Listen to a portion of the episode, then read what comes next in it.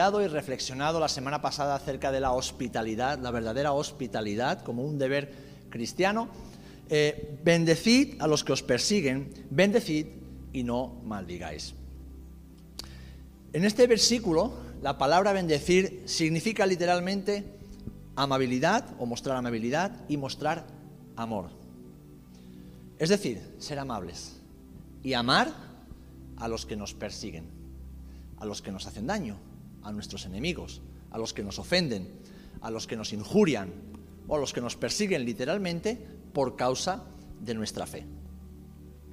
Creo que este deber cristiano, que es un deber espiritual, que no solamente aparece aquí, sino que el propio Jesús, como veremos a continuación, lo enseñó, es uno de los más difíciles de llevar a cabo, ¿verdad? Si somos honestos, somos sinceros con nosotros mismos y con el Señor, bendecir, ¿eh? ser amable, ser amoroso, amar como Jesús nos demanda a las personas que no nos hacen ningún bien, sino todo lo contrario, ¿eh? que nos dañan, que nos ofenden, que nos injurian, eh, es difícil. Es difícil de llevar a cabo e incluso para nuestra mente humana es difícil de comprender. Pero como creyentes, siguiendo el mandamiento del Señor, el mandamiento del propio Jesús, debemos amar y debemos orar por los que nos persiguen, por los que nos injurian, por nuestros enemigos. De hecho, leemos en Mateo capítulo 5, versículo 43 al 45, si lo tenéis por ahí podéis abrirlo conmigo. Mateo 5 del 43 al 45. Mateo capítulo 5, versículos 43 al 45. Dice así, oísteis que fue dicho, amarás a tu prójimo y aborrecerás a tu enemigo. Pero yo os digo, ¿Vale? Jesús cita lo que les enseñaban a, los judíos y él dice, pero yo os digo, amad a vuestros enemigos, bendecid a los que os maldicen, haced bien a los que os aborrecen y orad por los que os ultrajan y os persiguen. Para que seáis hijo de vuestro Padre que está en los cielos, que hace salir su sol sobre malos y sobre buenos, y que hace llover sobre justos e injustos. ¡Wow! Qué específico es el Señor, ¿verdad? Porque dice que amemos, dice que bendigamos, dice que hagamos bien y dice que oremos por las personas que son nuestros enemigos, por las personas que nos maldicen, por las personas que nos aborrecen, por las que nos ultrajan y por las que nos persiguen.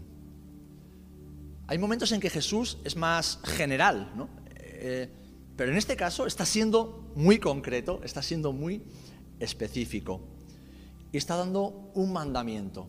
El otro día en la reunión o en la, clase de, varones de hombría al máximo reflexionábamos precisamente de esto de que Dios no da, no hace invitaciones al hombre. Dios no le dio diez invitaciones a Moisés. Dios le dio diez mandamientos. Y Jesús no dijo una nueva invitación os doy, que dijo un nuevo mandamiento os doy. Que os améis unos a otros como yo os he amado. ¿Por qué? Amar es un mandamiento. Amar no es una opción, no es un sentimiento, no es una invitación de acuerdo a la escritura, si yo me digo ser un hijo de Dios, yo estoy obligado por el Dios en quien he creído a amar a mi prójimo. No es opcional. No es si lo siento, si no lo siento, si me siento más motivado, más animado, si esa persona hace o no hace. No, no, no. Yo estoy obligado por la ley de Cristo, escrita en mi corazón por el Espíritu Santo, a amar a mi prójimo.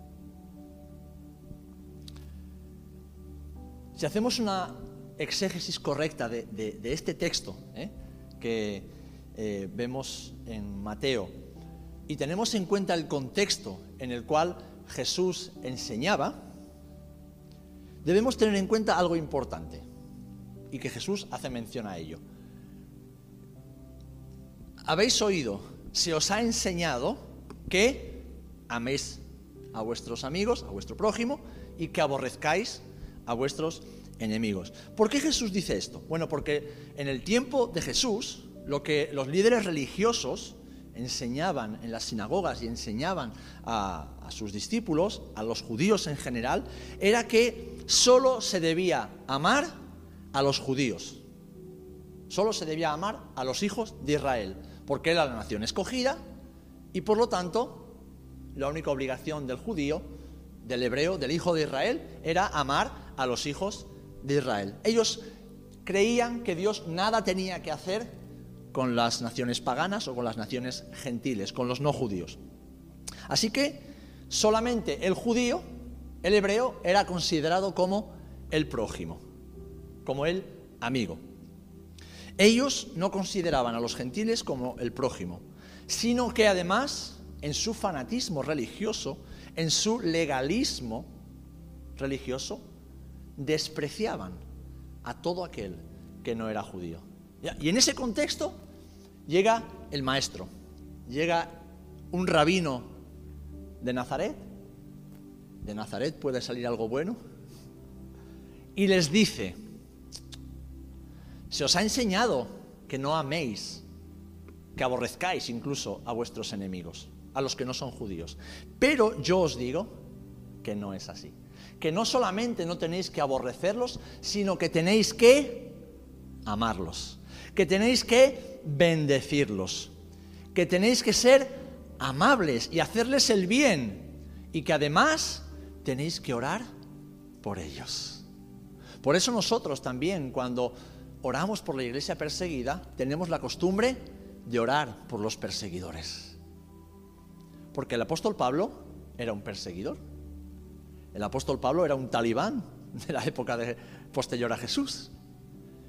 Y estoy seguro de que habría hermanos que estaban siendo perseguidos, que estaban tal vez escondidos en sus casas esperando la llegada de Pablo, que estarían orando por él. Y quién sabe si el encuentro de Pablo con Jesús en el camino a Damasco no sea también fruto de las oraciones de la iglesia, que oraban por él y decían, Señor, toca el corazón de Saulo, toca el corazón de este que nos persigue, toca el corazón de este que consentía cuando tu siervo Esteban era lapidado, toca su corazón, Señor, Él te necesita más que nadie. Y el Señor, que tenía un plan con Saulo, escuchó las oraciones de los santos. Así que vemos que este rabino, este maestro, que venía de Nazaret, de dudosa reputación por como todo el mundo creía que había sido su concepción, les dice, no, no, no, no, yo os enseño algo distinto y algo mejor. No solamente no aborrezcas, sino que ama. Jesús enseña que debemos amar a todo aquel que está en necesidad. Toda persona que está en necesidad es nuestro prójimo. Y usa, si vemos un poquito antes en el, texto, y lo vemos también en el Evangelio de Lucas, vemos que usa una parábola, la del buen samaritano. ¿Y a quién pone como malos ejemplos Jesús en la parábola del buen samaritano en Lucas 10 del 29 al 37? ¿A quién pone como malos ejemplos? Pues al sumo sacerdote o al sacerdote, en este caso, pone al levita, es decir, a los que sabían de la ley, a los que enseñaban la ley, a los que instruían en la ley, a los que les decían al pueblo lo que tenían que hacer y no tenían que hacer. Los pone como malos ejemplos. En cambio, ¿a quién pone como buen ejemplo de lo que tiene que ser un hijo de Dios? A un samaritano, a un impuro, a un medio gentil, porque para los judíos los samaritanos no, no eran solamente no eran judíos de segunda clase, es que eran como un espécimen raro, un híbrido. ¿Por qué? Porque eran personas que cuando Israel había sido expulsada de la tierra por los eh, asirios y babilonios, habían sido traídas de otras naciones. Y un grupo de ellos fue establecido en el reino del norte y concretamente en Samaria. Y estos, en su ignorancia, pero por miedo a que los dioses del lugar, es decir, de Israel, los atacasen, abrazaron la fe judía mezclada en algunos aspectos con el sincretismo religioso de las naciones de las que venían. Todos conocemos también el pecado de Jeroboam. Y ahí se mezclaba un poco todo. Así que para los judíos que habían vuelto de la diáspora, los samaritanos no eran dignos de su respeto, no eran dignos de su saludo, no eran dignos de su misericordia y mucho menos de su amor. Por eso cuando Jesús pasa por Samaria y se pone no solamente a hablar con una mujer, que en aquel contexto no estaba permitido. Una mujer no podía hablar con un hombre que no fuera de su familia o que no fuera su esposo. Pero es que además, como la mujer misma nota en Juan capítulo 4, dice, ¿no sabes que judíos y samaritanos no nos hablamos? ¿Por qué? Porque los judíos despreciaban a los samaritanos. Así que Jesús, en su enseñanza, ¿qué dice? Que el que actúa como un verdadero hijo del reino es precisamente un gentil, un samaritano. Hay un hombre que es atacado, todos conocemos la historia. El sacerdote pasa de largo, el levita pasa de largo, pero el samaritano se detiene. Jesús qué dice? Lo vemos en el texto, dice en el versículo 27 de Lucas 10. Amarás al Señor tu Dios, cuando le pregunta a este escriba, ¿qué tengo que hacer? ¿No? Dice, amarás al Señor tu Dios con todo tu corazón y con toda tu alma y con todas tus fuerzas y con toda tu mente. Y después le dice, y a tu prójimo como a ti mismo. Entonces, ¿quién es nuestro prójimo? ¿Quién es nuestro prójimo? Según Jesús. Todo el mundo. Todo el mundo. ¿Por qué? Porque el amor es un mandamiento.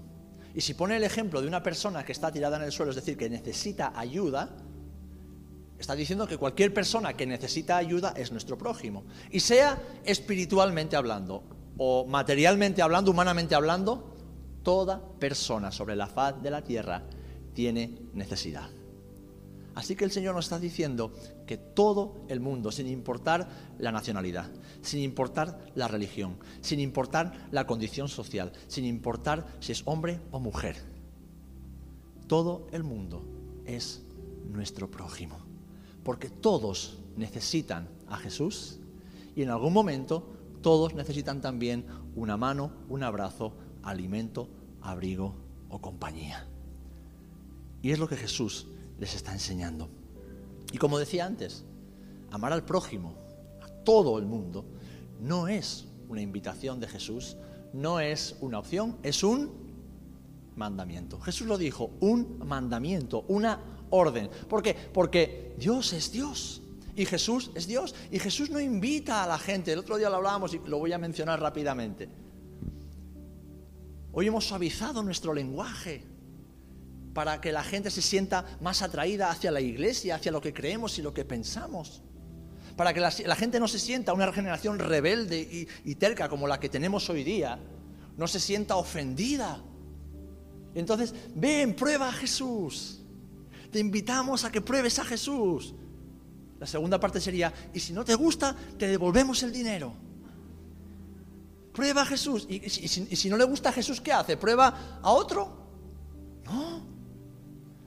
Pablo dijo que lo que el Señor le ordenó fue que ordenara a todo hombre que se arrepintiera de sus pecados.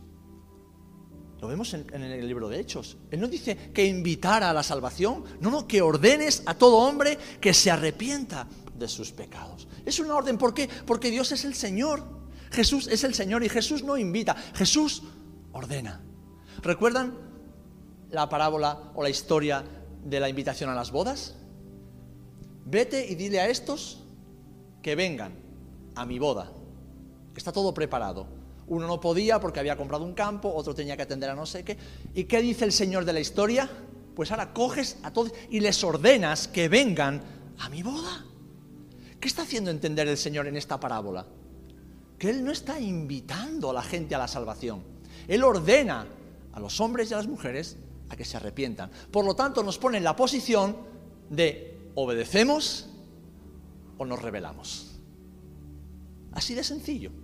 Porque si invitamos, podemos escoger. Y en ambas situaciones, si escojo a Jesús o no escojo a Jesús, estoy bien. No ese es el mensaje del Evangelio. Si obedezco a Jesús, soy salvo. Entonces estoy bien. Aunque en la tierra no me vaya siempre bien, pero estoy bien, porque sé que mi, seguridad y mi garantía eterna están aseguradas. Pero si no obedezco a Jesús, entonces tengo un gran problema. Pues esto pasa con el amor también. A veces en esta sociedad tan romántica y romantizada, tan erotizada, tan sentimentalista, que desconoce el verdadero significado del amor, los creyentes podemos caer en la trampa de, es que este hermano no me cae demasiado bien, ¿por qué tengo que amarle? Y a ese vecino que me hace la vida imposible, a ese yo tengo que amar. Y al que me pinchó la rueda del coche tengo que amar, o al que me robó, o al que me insulta todos los días. ¿A ese tengo que amar? Pues según Jesús, el Dios a quien servimos y obedecemos, sí, lo tenemos que amar. Y la pregunta típica, ¿cuántos dicen amén? Ahora bien, ¿vale? Ahora bien, aquí surge una cuestión que por lo menos a mí me parece importante e interesante. Vemos que en el Antiguo Testamento eh, se menciona a menudo de castigar a los enemigos de Israel. Lo vemos, por ejemplo, en 1 Samuel capítulo 15, en los primeros versículos, ¿no? Dios castiga a sus enemigos e incluso utiliza a sus siervos para castigar a sus, a sus enemigos. Y de hecho, si miramos ya en el Nuevo Testamento, vemos al mismo Jesús, lo encontramos en eh, Marcos 11 y en Juan 2, cuando vemos la purificación del templo. Vemos a Jesús que se airó gravemente, severamente, contra los saduceos que controlaban el templo de Jerusalén y traficaban en él, y también, como vemos en Mateo 23, contra los escribas y los fariseos, que eran los que enseñaban eh, la ley y cargaban a la gente con pesadas cargas que ellos mismos ni, se acercaban a ellas, pero que además se enriquecían abusando de la ignorancia de las personas. Y vemos a Jesús, eh, leer el capítulo 23 porque es buenísimo, vemos a Jesús llamándoles de todo, confrontándolos y llamándolos de todo, sepulcros blanqueados, generación de víboras, mentirosos, fraudulentos, engañadores, abusadores, traficantes, les llama de todo, los está confrontando. Entonces, mi pregunta, y a lo mejor es la tuya, no lo sé, por lo menos es la mía. Yo cuando leo la Biblia constantemente me hago, me hago preguntas, ¿no? Y luego, pues, escarbo y escarbo hasta que el Señor me da alguna respuesta. ¿Cómo puede Jesús enseñar acerca de que amemos a nuestros enemigos cuando la Biblia, tanto en el Antiguo como en el Nuevo Testamento, habla tanto, y el propio Jesús lo muestra con su vida, de confrontar, de oponernos a los enemigos de Dios? ¿Cómo conjugamos ambas cosas? Bueno, pues yo os voy a compartir una respuesta que, la palabra me ha dado y que entiendo que el Señor me ha dado. La comparto con vosotros, la podéis hacer vuestra o podéis tener otras respuestas, pero para mí esta creo que es sencilla y es válida. Y la respuesta es esta, es que debemos amar a nuestros enemigos personales, es decir, esas personas humanamente difíciles de amar o personas que nos, que nos enfrentan o que nos persiguen, personas que nos hacen daño, sea del tipo que sea. Debemos amar a quienes nos ofenden, debemos amar a quienes, a quienes nos hieren, a quienes nos ultrajan personalmente. Esto es innegociable. Pero, a la vez, como hizo Jesús, debemos confrontar a los enemigos de Dios. Debemos confrontarlos. Debemos oponernos a todos aquellos que son enemigos de la cruz. De hecho, fijaros, el Señor a veces utiliza a sus hijos para castigar a los enemigos de la cruz. Y alguien dirá, bueno, eso está en el Antiguo Testamento. Te voy a mostrar un ejemplo, solo uno, aunque hay varios, en el Nuevo Testamento.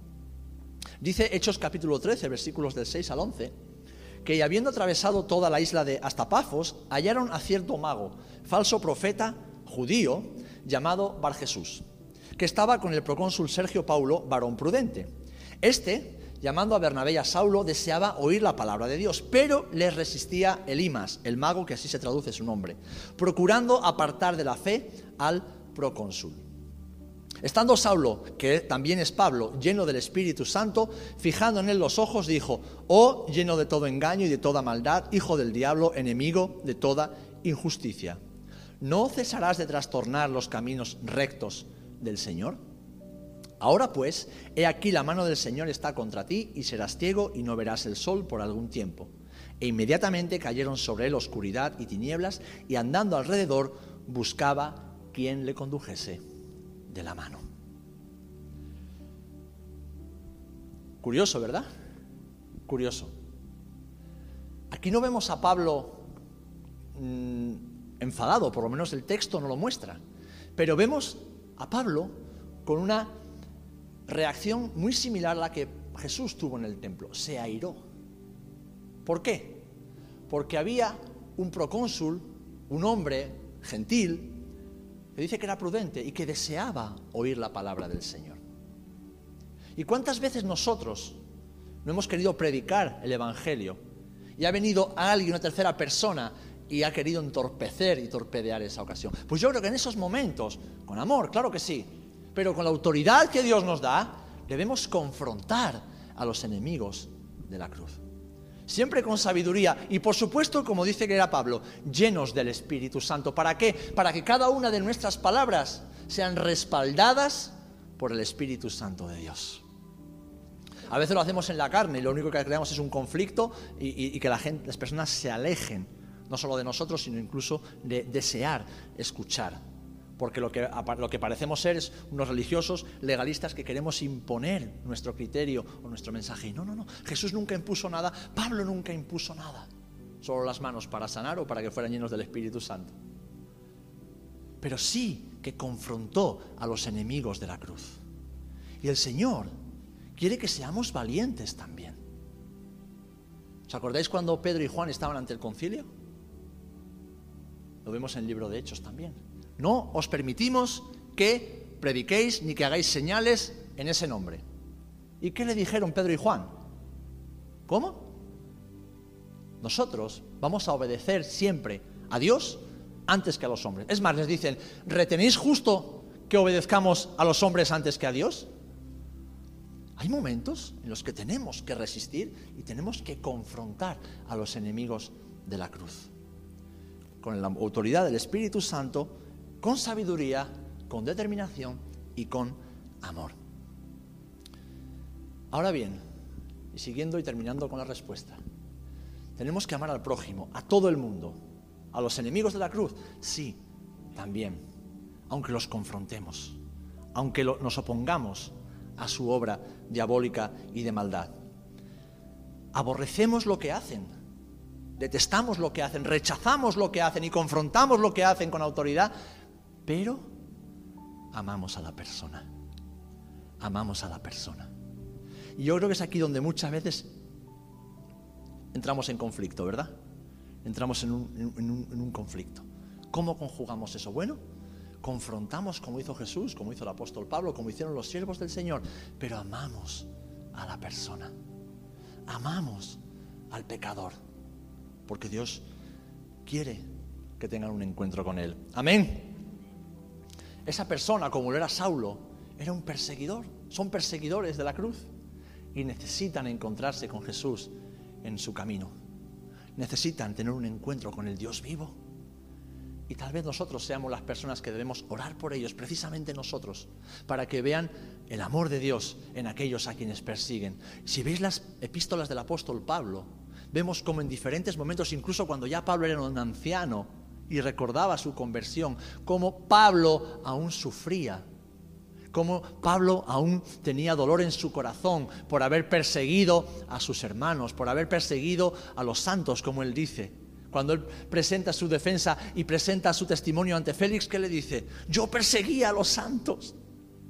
Habían pasado años, ya Pablo estaba encaminándose hacia los últimos años de su vida y todavía le dolía. Dice, yo consentía mientras a Esteban lo mataban. O sea, Pablo, Pablo quedó tan impactado al principio de su conversión por el amor de aquellos a quienes él perseguía, que incluso al final de sus días él recordaba eso. Una mezcla de gratitud y tal vez de dolor todavía, ¿verdad? Pero aún recordaba eso. ¿Quién es mejor que nosotros para ser instrumentos en manos de Dios? Y que el Señor alcance a quienes nos persiguen, a quienes nos hacen daño, a quienes nos ultrajan, a quienes hablan mal de nosotros, a quienes nos critican. Una de las cosas que yo he aprendido en, mi corta vida, todavía son 42 nada más, me quedan otros 45 por delante por lo menos, si el Señor no viene antes, ¿eh? Es que lo que dice la palabra de bendecir a nuestros enemigos es maravilloso. Uno, porque nuestro corazón se mantiene siempre sano, se mantiene puro, se mantiene limpio de toda carga. Y segundo, porque dice la palabra en el Antiguo Testamento incluso que ascuas de fuego amontonas sobre la cabeza de tu enemigo. Es decir, le estás pasando la pelota sobre su tejado y estás dejando que sea Dios el que lo juzgue, que sea Dios el que trate con él y que cuando se arrepienta y vuelva en sí, la persona a la que se encuentre seas precisamente tú, sea precisamente yo, con el amor de Jesús, con el amor del Padre, con la bendición del Espíritu Santo. Evidentemente, hermanos y hermanas, esto no lo podemos hacer por nuestras fuerzas. Que levante la mano el que diga que le es fácil amar a las personas que le hacen daño. A ninguno. No sale de forma natural. Solo podemos hacerlo con las fuerzas que Jesús nos da. Solo podemos hacerlo por medio del Espíritu Santo de Dios, siendo y viviendo llenos del Espíritu Santo. El lunes en una reunión de pastores, un, hermano, un pastor, compartía y decía, hermanos, llevo 30 años en el ministerio y siempre he creído que ser lleno del Espíritu Santo era una cosa y en estos últimos años el Señor me está añadiendo luz a la luz que ya tenía. Dice, una persona llena del Espíritu Santo es una persona que siempre obedece a Dios. Es una persona obediente hasta las últimas consecuencias. Porque alguien que está lleno de Dios, lo que anhela, desea y busca es hacer la voluntad de Dios. Alguien que está lleno del Espíritu de Dios, anhela y desea y busca hacer la voluntad del Padre todo el tiempo, en cualquier circunstancia, pase lo que pase. Porque el hacer su voluntad, como dice el salmista, es su deleite, es su gozo, es su alegría, es su satisfacción, es su plenitud.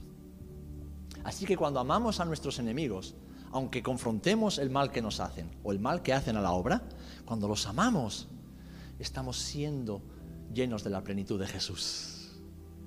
Estamos siendo esos hombres y mujeres que hacen como Jesús hizo. Padre, perdónalos, es que no saben lo que hacen. No saben lo que hacen.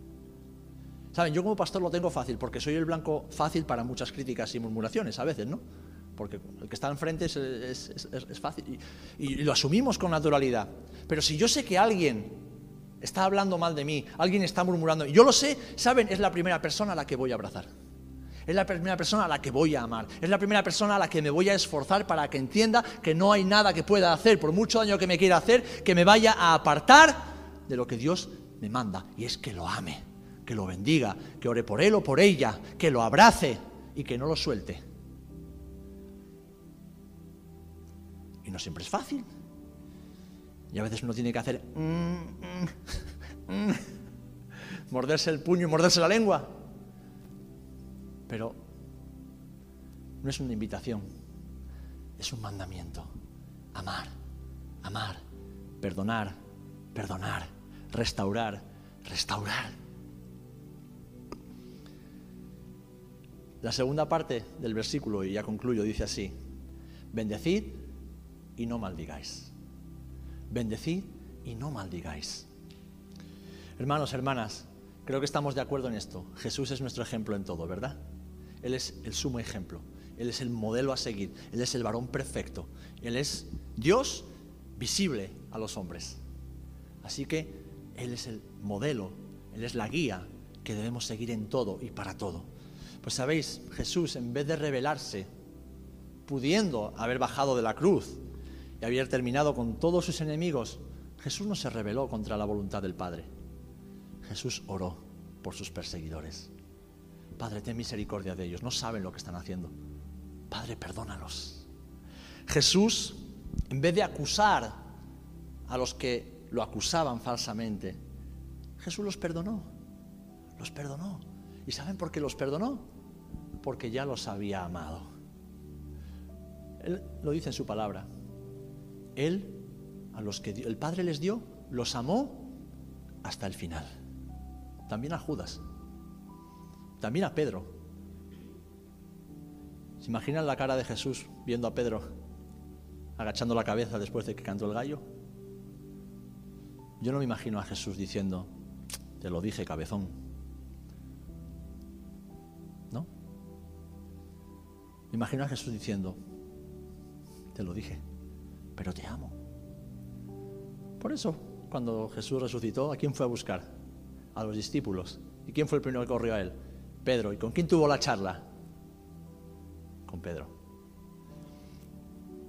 Jesús, en vez de odiar a los que le odiaron, porque Jesús tuvo, ahora se llaman haters, ¿no? Los haters. tuvo un montón de gente que lo odiaba, que, lo aborrecía, que le tenía tirria. Jesús los amó. ¿Por qué? Porque Jesús no vino a traer muerte. Jesús vino para darnos vida y vida en abundancia. Amén.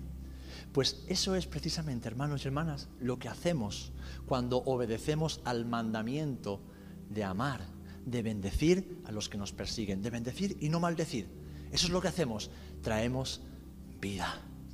Traemos vida en abundancia. ¿Por qué? Porque el rencor mata. La falta de perdón mata. El resentimiento mata. La crítica, la murmuración mata. El aborrecimiento mata. Todo eso mata, destruye. Pero en cambio el amor, el amor de Dios en nuestras vidas y a través de nuestras vidas produce vida. Produce vida. Y si el Señor nos ha perdonado a nosotros, ¿quiénes somos nosotros para no perdonar a los demás? Y si el Señor ha derramado de su Espíritu Santo en nosotros y con su Espíritu Santo el potencial para poder amar como Él ama, ¿quiénes somos para cortar ese caudal y no permitir que el amor de Dios fluya a través de nuestras vidas, si somos instrumentos de vida, de vida, de vida. Así que, teniendo como base lo que hemos estado escuchando y orando, pero sobre todo como ejemplo a nuestro Señor Jesucristo, bendecid a los que os persiguen, bendecid a vuestros enemigos, amad a vuestros enemigos, amadlos. Amadlos aunque duela y hasta que duela. Amad. Ayer mientras ministrábamos a una joven pareja que se van a casar pronto, eh, él nos, decía, un día me dijeron, pastor, que el matrimonio es, como dijo, es, es una máquina de matar el ego. y digo, claro, claro. Es que en el matrimonio el ego, el yo, tiene que morir todos los días. Porque según dice la Biblia, ya no soy más dos, sino uno. Ya no es tú y yo, es nosotros. Y claro, eso mata el ego, mata el yo todos los días. Y sobre todo te confronta con tu capacidad de amar en toda circunstancia. Hermanos, quien mata el ego permite a Jesús crecer cada día más en uno mismo. Y quien deja que Jesús crezca en su vida, permite que el amor de Jesús se manifieste. Y Charlie lo dice muchas veces, ¿verdad? Somos bendecidos para bendecir. Somos hijos de bendición, no somos hijos de la ira. Somos hijos de bendición. Por lo tanto, de nuestra boca solo debe salir bendición. ¿eh? Palabras de bendición, palabras de vida, palabras y gestos de amor. Un amor voluntario, porque el amor de Dios apela a la voluntad del hombre de escoger, amar, pase lo que pase, sin distinción un amor que da vida, un amor que produce vida, un amor que sana, un amor que restaura, un amor que une, un amor que permite a Dios hacer cosas nuevas y cosas buenas. Amén. Qué gran desafío, ¿verdad?